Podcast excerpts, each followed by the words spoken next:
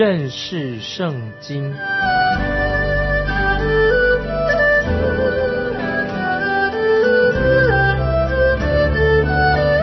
认识上帝的话，把上帝的话带到全世界。本节目是由认识圣经机构和环球广播电台联合制作，欢迎收听。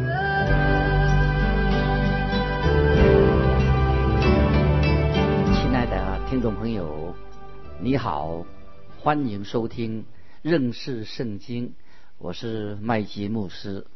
我们继续看以西结书第八章，这个时候我们要看到以西结书。第八章就是以西结预言的第二个重要的部分。这个时候要说到耶路撒冷以及以色列国将要完全被摧毁的一个预言，这个事情一定会应验。也说到神的荣耀将要离开耶路撒冷的圣殿。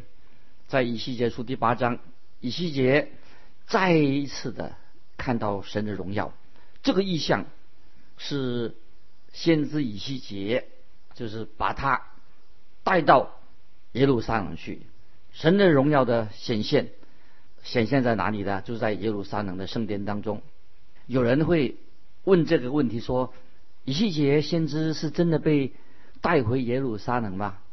那我会说出我个人的一种看法，在这个议题上面，当然有不同的意见啊，有一个答案。啊的说法是这样子，说到以西结是在加巴鲁河畔，他自己看到这样的意象。第二种解释是说，以西结的确在耶路撒冷四处游走，亲眼看见他所记载的意象。那么这两种说法，我个人都不接受。我认为，这是我个人认为，先知以西结必定。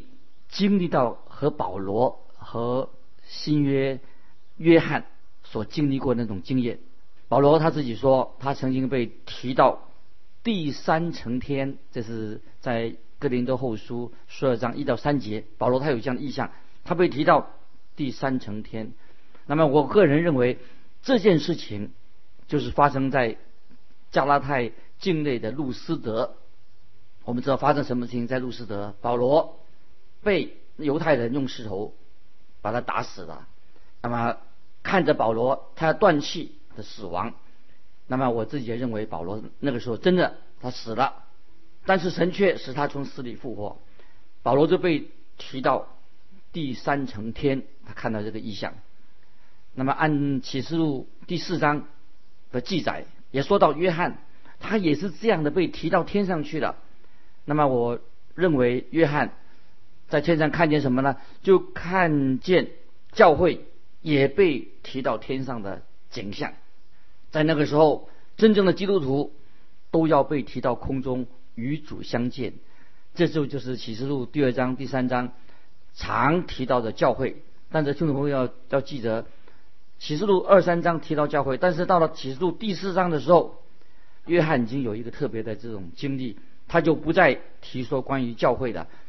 他把教会已经称为基督的心腹，因为教会已经不在地上的，教会已经到了天上与主同在的。因此，我把约翰他的经历，约翰所看见的异象的经历是什么呢？就是比作教会将会被提到天上去。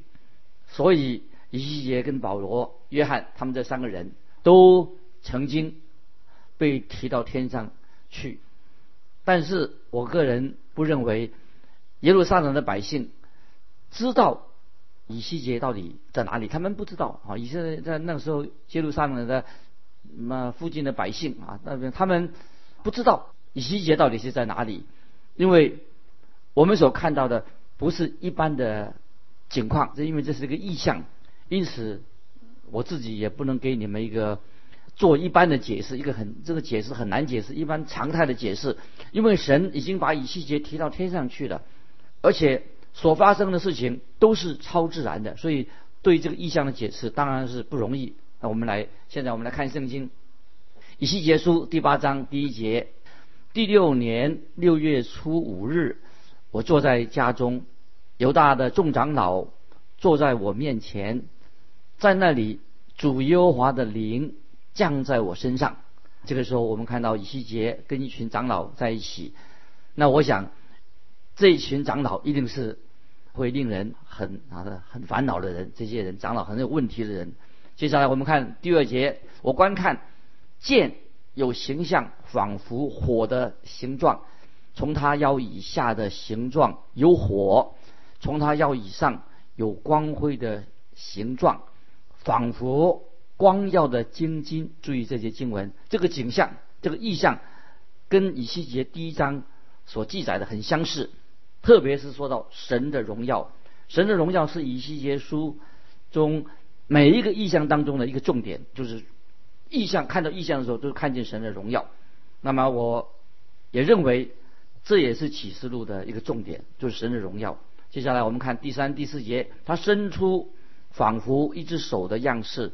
抓住我的一绺头发，灵就将我举到天地中间，在神的意象中带我到耶路撒冷朝北的内院门口，在那里有出动主怒偶像的座位，就是惹动祭邪的。谁知在那里有以色列神的荣耀，形状与我在平原所见的一样。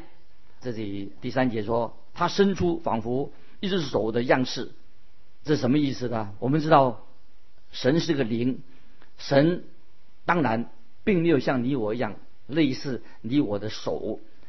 如果神没有手，那么我们也很难想象，那到底神是怎么样创造这个天地万物的呢？但是圣经说得很清楚，天上所陈列的，就是神指头，神的手指的指头做成的。大功的时候，我心里就明白的。当然，在圣经是用我们所了解的、所有限的这些言语来帮助我们，要明白神无限的奥秘。所以，神他是无限的，有无限的奥秘。按照用我们有限的这个知识言语来帮助我们了解。这个经文说到，他抓住我一绺头发，还记得以西结那个时候他已经曾经头剃光了，剃光了头。他的头发跟脸上的胡须都剃光了，那是一年前神叫以西结先知所做的事情。那现在他头发胡须长出来了，呃，神就抓住他一绺头发，把他带走了。接下来我们看以西结书继续看八章三节，灵就将我举到天地中间，在神的意象中带我到耶路撒冷。我们看到先知以西结却是。被圣灵把他提起，提到上面，带到啊耶路撒冷。至于他的肉身是否随行，那我们就啊我就不去争辩这个事情。但是我个人相信，以西结当然他的肉身就跟他在一起，因为这是一个意象。以西结他的肉身当然也被提到到了耶路撒冷这个地方。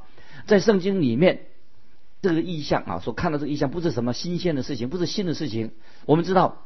先知以利亚也被被接到天上去，这个记载在列列王记下第二章。在新约，我们也读到菲利从水里面在使徒行传八章三十九节为那个安提阿伯太监施洗的那个菲利，在使徒行传是八章三十九节说到，菲利从水里上来，主的灵把菲利提了去，太监也不再见他的，就欢欢喜喜的走路。我们知道，菲利的肉体就是被提到天上去了。先知以利亚也是这样被提到天上去了，所以以西结也可能这样被提提到天上。那么继续看以西结第八章的三节的八章三节的下半，带我到耶路撒冷朝北的内院门口，在那里有出动主怒偶像的座位，就是惹动祭邪的。听众朋友，这是一个严重的事情。在那里有出动主怒偶像的座位，在竟然在圣殿里面。那么我认为，这个触动祭邪的，可能就是指那个马拉西王啊。这个马拉西是一个很邪恶的马拉西王，他把那些偶像放到圣殿里面去。这个记载在列王记下第二十一章，还有历代志下三十三章，都讲这个恶王马拉西，他把那些可憎的亵渎神的偶像，把它摆在摆在那个圣殿里面。可能后来的人已经忘掉了。如今在以西结时代，又把有人把这些偶像找到在圣殿里面找到了，找出来了，原该认罪归向独一真神的百姓，结果他们。现在竟然又去拜偶像去了，接下来我们要继续看这个了解以西结书从第八章到第三第十章，就看到神的荣耀渐渐的要离开圣殿了，渐渐也要离开以色列了。神的荣耀要离开的。那么我认为神的荣耀在马拉西做王的时候已经离开的以色列，在这里我们知道神所显明给以西结所看的正是这个意象。要让李希健了了解这个意象什么意思。那么很多的圣经学者、解经家认为，神的荣耀其实是在以色列被掳的时候离开的。但是我个人的想法，另外一种想法，我不认为是这样子。那如果神的荣耀不在马拉西做王的做做王的时候，他作恶的时候已经离开了圣殿，我自己也看不出到底在哪一段以色列历史里面。可以让神的荣耀跟神的同在离开了他们。到底神在什么时候，他的荣耀跟他的同在已经离开了这些悖逆的百姓？听众朋友，在这一章里面啊，我们就看到，我们还不能完整的看到神的荣耀已经离开的这个意象。但是在这一章里面，我们仍然看到神的荣耀，就是因为百姓没有归向神，所以神的荣耀就要离开圣殿。去到哪里呢？停在那个东方，直到我们看到读到第十章，以及结束第十章的时候，神的荣耀也终于要离开的圣城，离开的耶路撒冷。那么马拉西这个恶王做王之后，我们还看不出有什么证据可以证明说神的荣耀仍然在圣殿当中。以西结这个时候他看见这个异象，为什么看到这个异象呢？就显明出神的怜悯仍在，神自己不愿意离开以色列人。如果他们愿意真正回转归向神的时候，神仍然乐意拯救他自己的百姓。我们知道我们的神是怜悯人的神，神就是爱，但是神也是公义的、正直的。神在他的宇宙当中绝不宽容人的罪、人的恶行，神不容许那些跟他。背道而驰的人，神审判一定会来临。所以听众朋友，今天神不会凭着啊，我们就说啊，我们这些人常常自以为意啊，自以为很完全。神会不会说啊，你自以为意，你自己以为自己很完全，我就来拯救你们？不可能的，在神面前，我们是罪人，我们一无所有。神也不接受这些人自以为意啊，人以为他自己有自己的意，因此。神已经为我们这些罪人提供了耶稣基督的救恩，提供了神的意，在耶稣基督里面做救赎的工作。所以，我们每一位听众朋友，我们必须要借着主耶稣基督定十字架。那么，我们因着信来到他面前，接受他的救恩。不然的话，那我们老我，你我在我们里面有一个老我，都是背逆神的。那么，神绝对不允许这样的人进到他的神的国里面。那么，就像。今天的警察不会让家里窝藏罪犯一样，所以我们一定要悔改归向主耶稣基督。接下来我们看第五节，以西结书八章五节，神对我说：“人子啊，你举目向北观看，我就举目向北观看，见祭坛门的北边，在门口有着祭邪的偶像。”以西结看到什么？他举目往北观看的时候。就看到祭坛门的北边，在门口有祭邪的偶像，很可怕。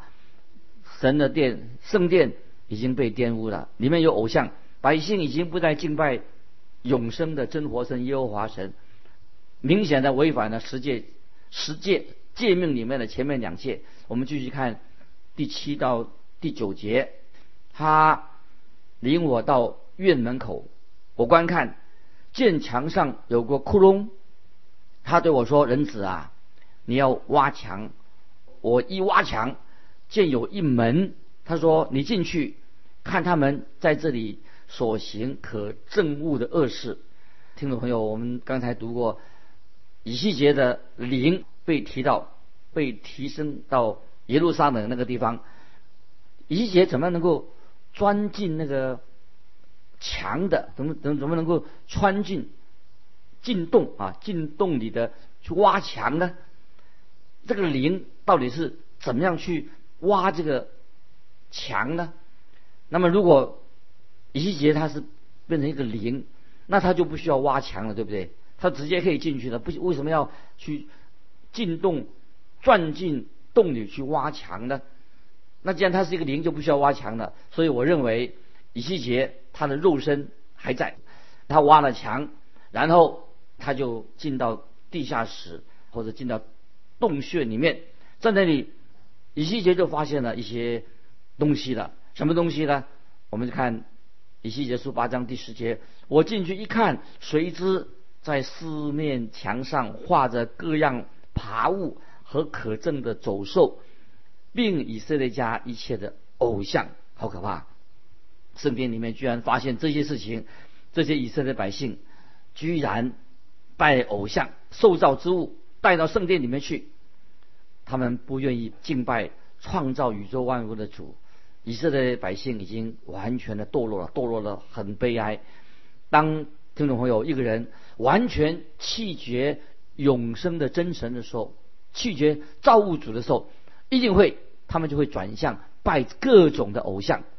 我们知道，早期以色列民被放逐到埃及的时候，他们所犯的罪也是这样，都是拜偶像。他们就膜拜各种的受造之物。因此，神在埃及就降下十个灾害，都是针对埃及那个地方各类型的这些偶像。神就行这个实灾。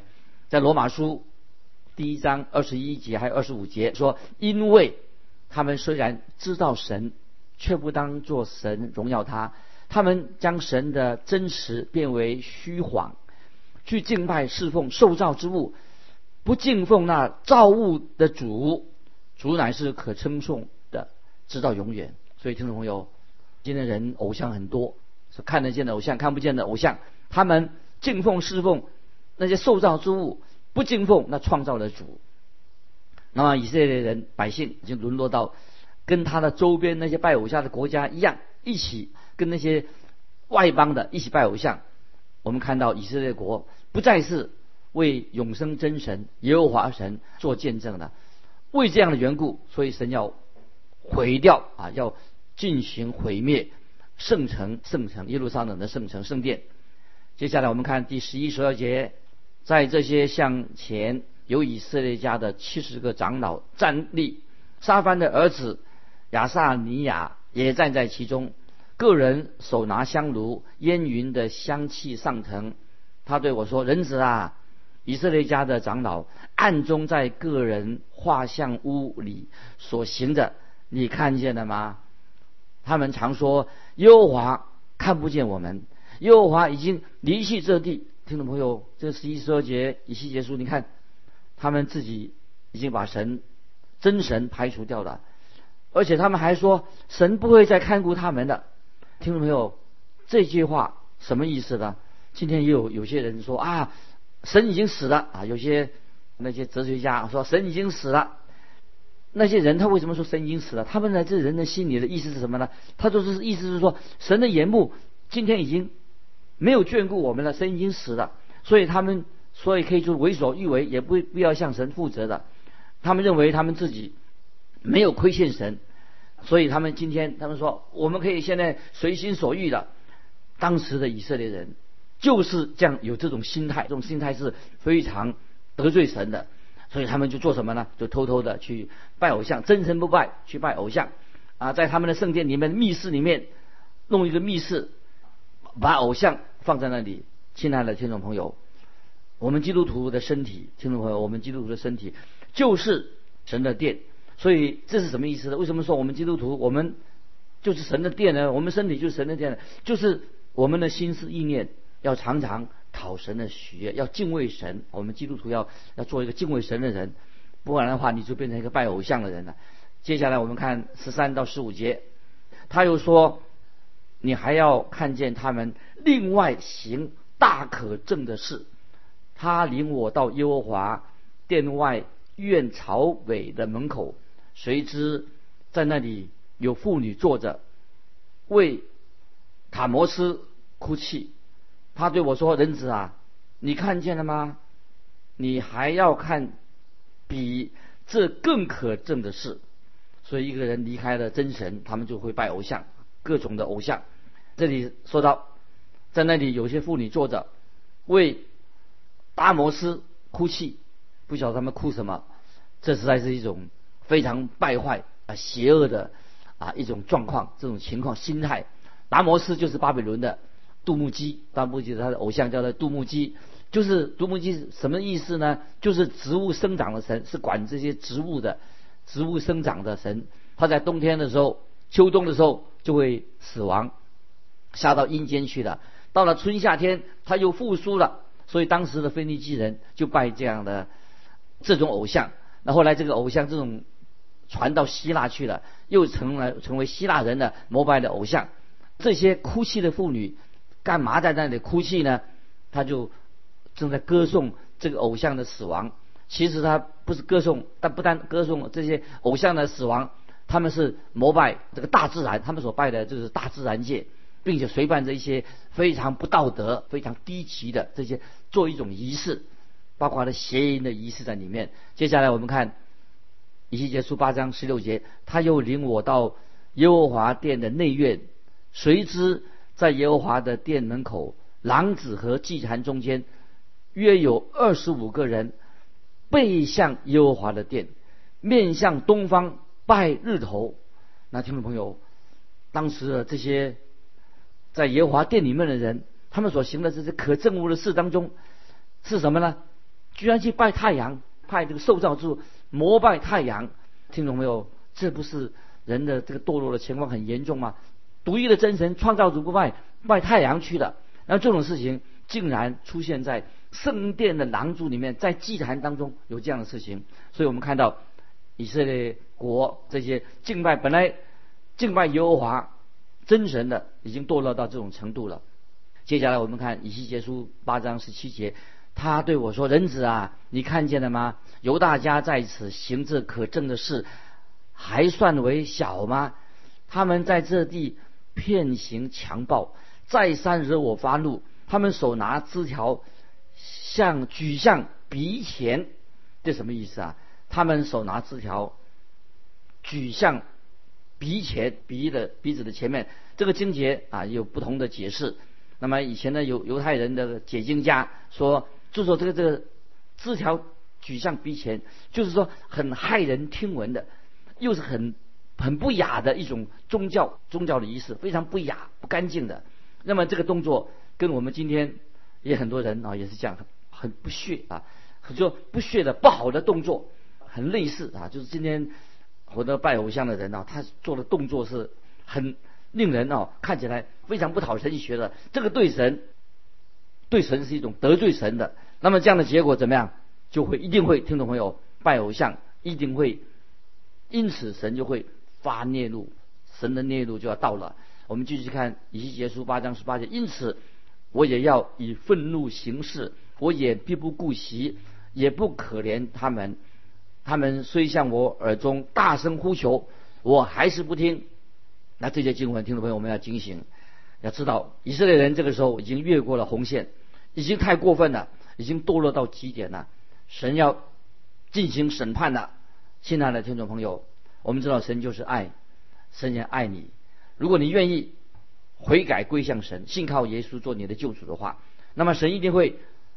拯救我们！我们这罪人就会蒙恩得救，因为我们知道神是圣洁的神，也是公义的神，神必然要做审判。